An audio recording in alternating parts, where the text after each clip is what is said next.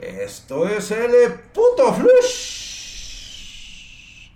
de la información, el único medio en todo internet que da las noticias más relevantes y reales sobre el mundo del hardware con un toque picante e irreverente y por lo tanto censurado. Pero si quieres escuchar este mismo flush sin censura igualmente, escúchanos por nuestro podcast. Búscanos como Spartan Geek en Spotify, Anchor, iBox e incluso en iTunes. Este es el podcast sobre hardware más escuchado en habla hispana. También tenemos eh, todo el hardware que necesites o si quieres armar tu PC gamer o necesitas una estación de trabajo, acércate a los especialistas de Spartan Geek. Te dejo mis contactos en la descripción, en la parte inferior de este video. Contáctanos en spartangeek.com o mándame un correito y te contesto en mega chinga ahí en pedidos arroba spartangeek.com. Y pues bueno, bienvenidos sean a mi noticiario. Y pues bueno, vamos a empezar con uno bastante, bastante mamalón. Este es, esto es algo que, se venía sonando. Ya hay algunas encuestas que muestran que las constantes rebajas de los últimos meses acerca de los precios de las GPU eh, al valor sugerido del fabricante, como si estos güeyes controlaran todo eso, eh, pues en varias partes del mundo están muy lejos de la inflación observada en su punto crítico por la pandemia. Obviamente ya hay algunos datos que ya nos dicen, ¿sabes qué, güey? Ya no se están vendiendo tanto a mineros, ya empieza a bajarle, ya párale al desmadre. Eh, esta pues nueva encuesta, y esto más que nada es una percepción eh, de la gente que analiza el mercado, ya sea en Alemania o en Austria, señalan que los precios de las tarjetas de Nvidia y AMD han alcanzado el mejor valor en los últimos siete meses. No significa propiamente que se ha desplomado y ha regresado a aquellos añorados precios del 2018, ¿no? Que era una auténtica belleza, No, eso no está pasando. Sin embargo, pues bueno, sí, vemos que se ha acomodado ya esta deflación, esta deflación que, que nos estuvo golpeando terriblemente y esto es porque a pesar de todo, a pesar de todo, el precio no ha dejado de, subir. Nos encontramos aproximadamente entre un 19 y un 20% de los precios que normalmente se decían que iban a tener estos productos. Y esto es muy, muy, eh, eh, pues muy realista. Esto ya es más realista y no tanto porque estén bajando, sino porque realmente están llegando a los precios que se tenían que haber llegado antes de que se metiera todo esto de la pandemia, de los mineros, de la falta de, este, de stock, eh, de, las materias primas, que aún sigue afectando esto. ¿eh? Aún sigue. Recuerda que ahorita tenemos este, cierres en, en China, precisamente por este factor nuevamente. No sabemos si va a volver a pegar, esperemos que no, porque ya sería demasiado. Y aunque tengamos esta reducción de precios que sin duda eleva las esperanzas de quienes quieren adquirir nuestro nuevo hardware, pues algunos detalles también importantes generan esta desconfianza. El conflicto actual entre Rusia y Ucrania, que ya se ha extendido, podría generar problemas importantes en la producción mundial de chipset a pesar de este comunicado, TSMC afirmó que la producción no se vería afectada. Pero bueno, ellos dicen que no, ya saben que de repente se les va la luz, este, tienen un incendio, se contaminan obleas, oh, pasan una serie de cosas. Además, fíjate que la fluctuación en los precios de las criptomonedas como es el Ethereum y las expectativas de la transición a Ethereum 2.0 generan inseguridades en cuanto al mantenimiento de los precios de las GPUs. Todavía no se sabe bien cómo va a estar este rollo. Yo sigo creyendo que va a haber mercados emergentes en relación a esto.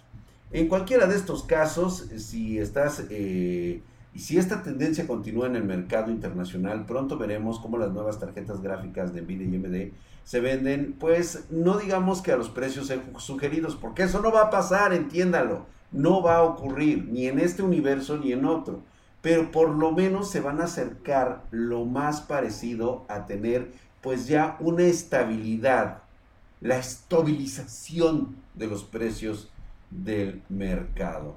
Sí, no, tampoco les vamos a aventar flores, güey. O sea, tampoco vamos a decir que esto va a llegar a, a como estaba anteriormente. Digo, esta es, esta sí, así pasa, ¿no? Y pues justamente hablando de este tipo de cosas que ocurren en este putisísimo flush.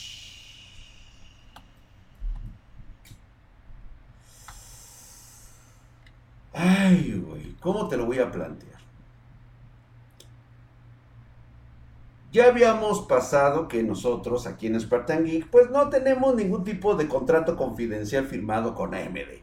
La verdad es de que nos la vienen hiperpelando y superministrando desde aquellas ocasiones en las cuales pues prácticamente nos mandaron a la verga, ¿no? Entonces decidimos pues decir, pues bueno, nosotros no tenemos por qué andar ocultando resultados que ya se estuvieron dando y hace poco pues eh, habíamos hecho ya el review completo del Ryzen 7 5800X3D revelando su rendimiento en una gran cantidad de pruebas como yo lo había ya comentado.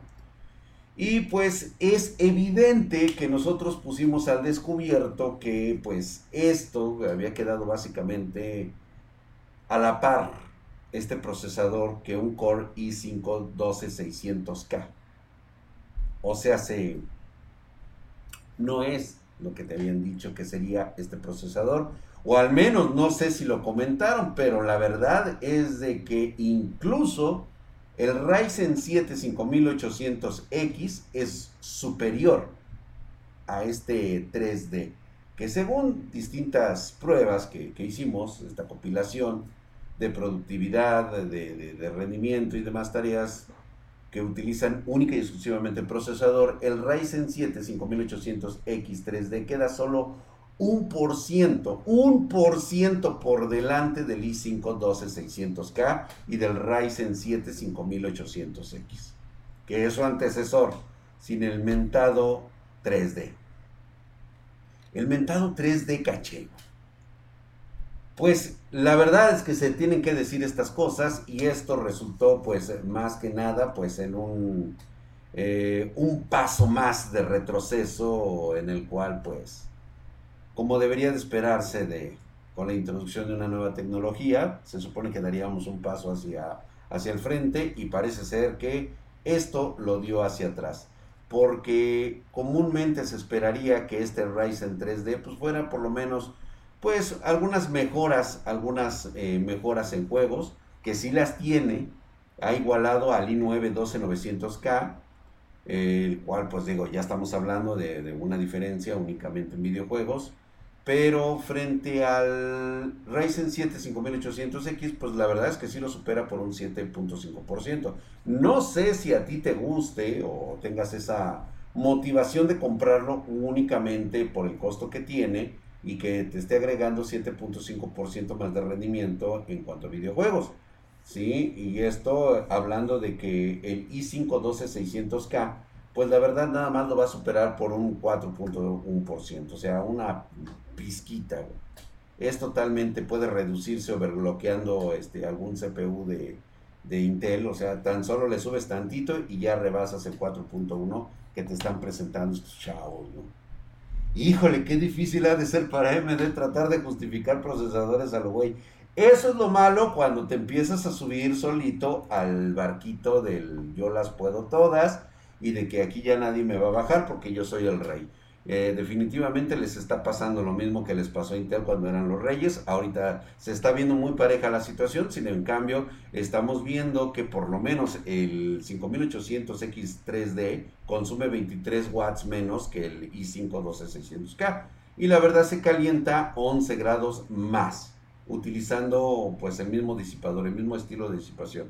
Entonces es un poquito más cachondo, eso sí, consume menos electricidad, pero la triste realidad es de que en términos generales en juego, pues eh, la verdad es que no supera en absoluto a un i5 12600K. Si nos vamos al precio, o sea, la verdad es de que no hay una clara ventaja en ninguno de, de estos y pues yo preferiría quedarme con el 5800X que irme por uno, eh, un 5800 3D. No sé, o sea, yo espero tu, tu, mensaje en la parte de abajo y que tú mismo me digas si estás, no sé, estás de acuerdo con esto. Yo la verdad no. No, así no. Como dicen, con los niños no. Y la verdad sí se me hizo muy mamón. ¿Tú qué opinas sobre el rendimiento del Ryzen 7 5800X3D? ¿Tiene sentido este lanzamiento? O a lo mejor fue nada más, era como para aventar en la pantalla pendejos para tratar de decir, hey, hey, hey, aquí estoy en el mercado. Porque si vamos a hablar de estas cosas, ahora nos vamos al otro extremo, porque en este putisísimo flush. Ay, cabrón, ¿cómo te lo planteo? Hemos estado hablando constantemente de las nuevas tarjetas gráficas de Intel y en esta ocasión por ahí ya salió detectada un ARC 770, la A770, ya la detectó Geekbench y resulta que esta tarjeta que por ahí alguien mencionaba que era un tope de gama, rinde menos que una RTX 3060. Este modelo en particular sería el tope de gama de Intel porque traía el ACMG10.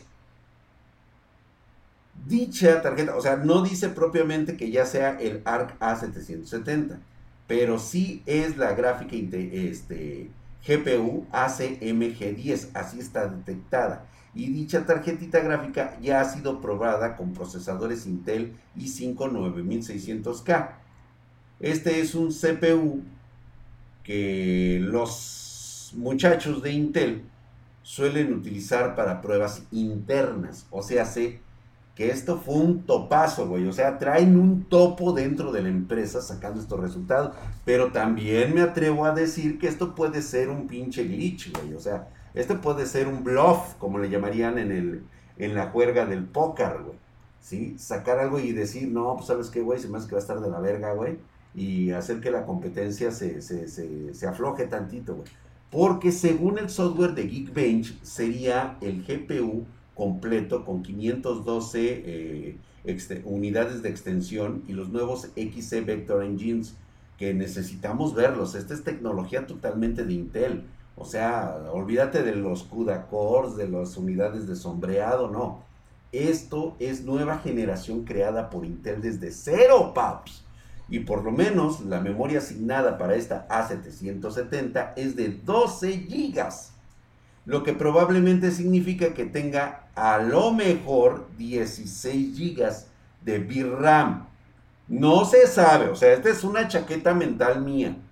¿sí? Seguramente el resto se asignó a otros recursos y pues al parecer lo que refleja este Geekbench es de que trae 2.4 GHz esto es solo 200 MHz más alto que la GPU móvil de la serie ARC 3 que ya salió. Únicamente salió en China, pinches objetos, no nos trajeron nada para acá.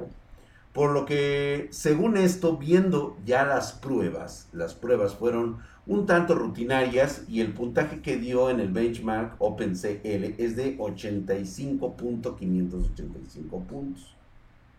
Y tú me vas a decir, ay, qué pinche mamón, seguramente este, es mucho o es poco. Bueno, pues este mismo puntaje es el mismo que rinde más o menos la Nvidia GeForce RTX 3060 móvil. Y lamentablemente, para lo que se espera, es poco, ya que se esperaba un rendimiento final, o sea, como mínimo, como el de la GeForce RTX 3070.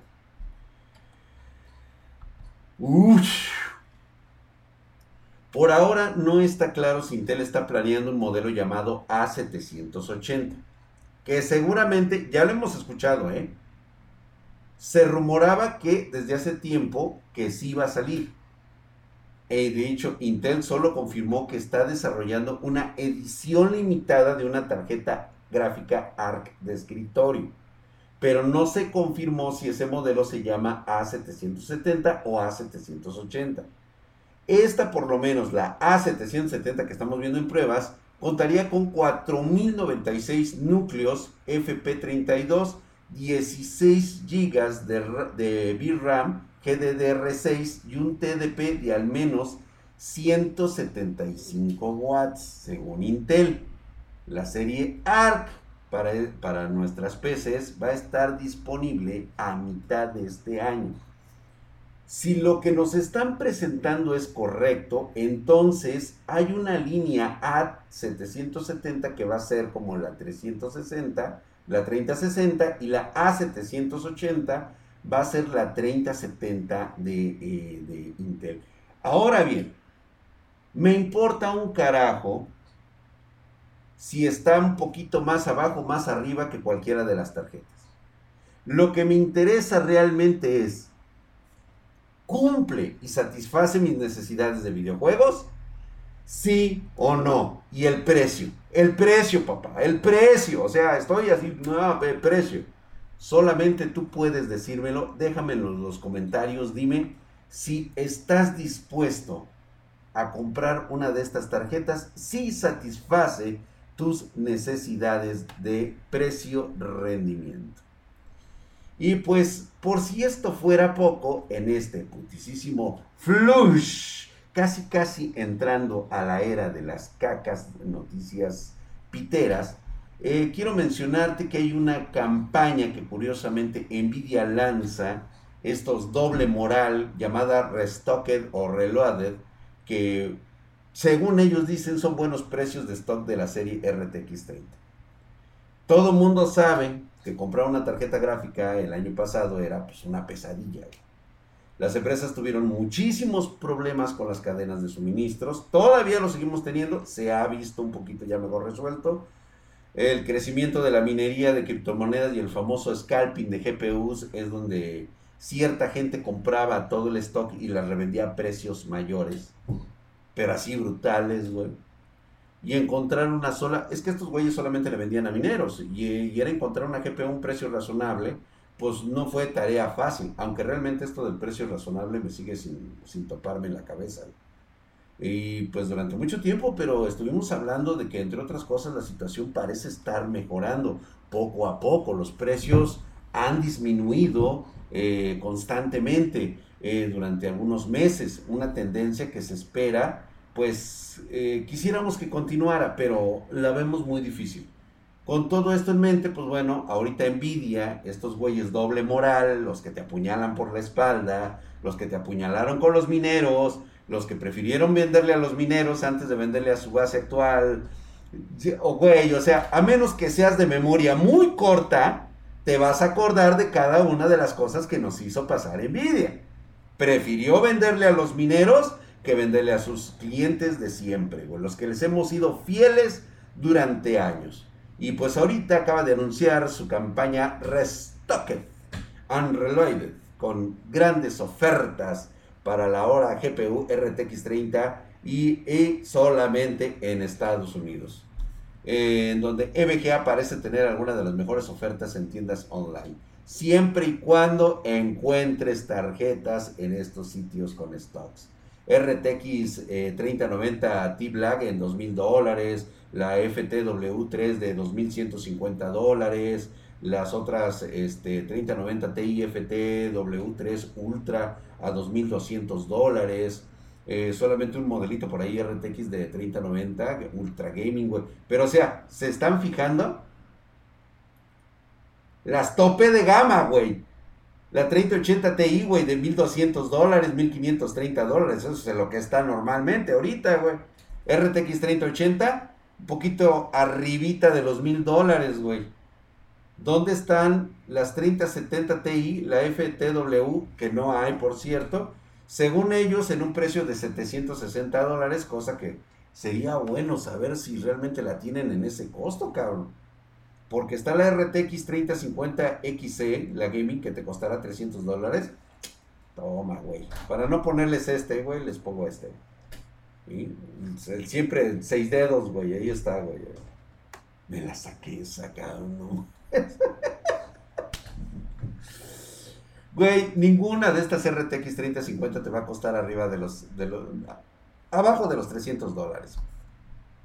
O sea, dicen que son 20% por encima del precio de lanzamiento, pero sabemos perfectamente que por la oferta y demanda no están en 300 dólares. Pero va a ser interesante ver esto. Desafortunadamente, como les acabo de mencionar, no hay, no hay tantas tarjetas por debajo de los mil dólares. La mayoría de las personas están interesadas en comprar tarjetas de rango medio como la RTX 3060, que prácticamente pues sería lo que realmente necesitamos.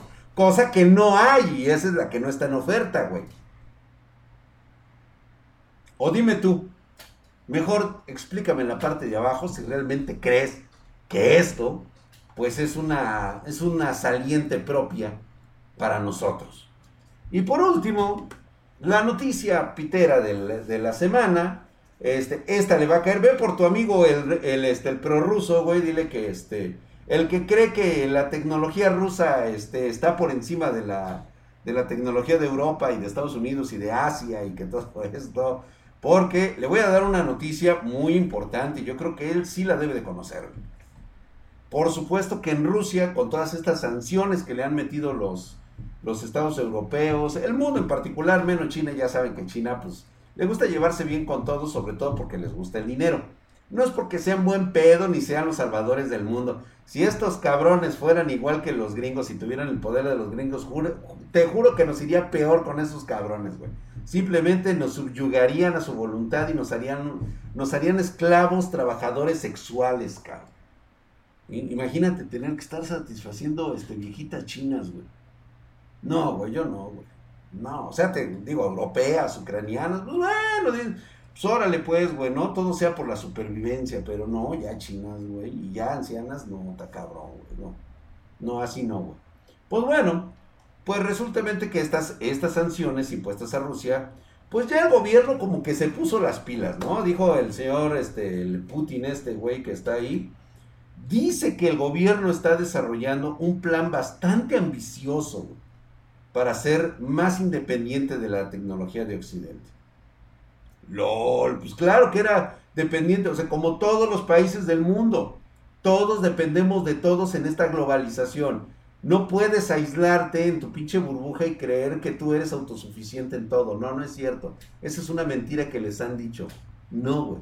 Pues bueno, resulta ahora que el gobierno chino, digo, el gobierno ruso, pues este plan ambicioso es, eh, eh, implica una inversión masiva en el desarrollo y fabricación de chips, de chips de alta tecnología nacionales y en la formación de personal en este campo. Pues como ya habíamos comentado, la invasión a Ucrania fue un golpe con una cantidad sin precedentes de sanciones internacionales a Rusia.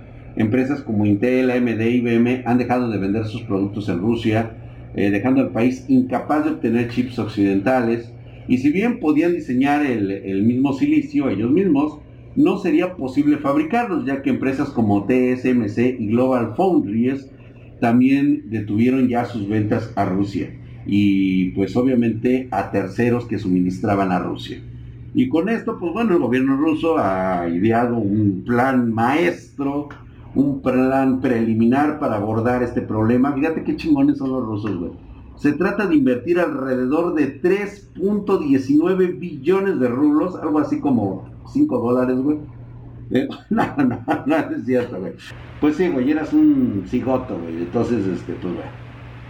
Bueno, se van a invertir aproximadamente 420 mil millones de rublos, 5 mil millones de dólares en el desarrollo de nuevos nodos de fabricación y en el aumento de la producción. Rusia tiene como objetivo aumentar la producción local de chips utilizando un nodo de 90 nanómetros para finales de este año. Y para el 2030 tienen la intención de fabricar chips utilizando una tecnología de proceso de 28 nanómetros, justo como lo tenía el Dual Core hace ya bastantes años. Algo que TSMC hizo por allá en el 2011. Pero ahí van los rusos, güey, ¿eh? ahí la llevan, chingón, güey. Chingón vientos, güey. O sea, esa es la capacidad real de la tecnología rusa. Están atrasados 20 años a comparación de otras potencias mundiales. Esa es la triste realidad de los soviéticos, de los rusos. Rusia también, pues de alguna manera, planea lanzar un programa este año que se centrará en trabajar con ingeniería inversa con la electrónica occidental y eventualmente fabricarlos dentro de las fronteras rusas. O sea, se van a poner a destripar PlayStation y este y tarjetas gráficas, güey, para ver cómo funcionan, güey. A huevo. Sí, no, chingón, güey. Ustedes, mis queridos prorrusos, ya saben dónde está la tecnología de punta, güey. Así que, órale, a chingar a su madre allá Rusia, güey. Allá que les den visa y becado y se ponen a estudiar. Vámonos a la verga ya, güey. Yo qué chingados hago ahí aquí, güey. Ya.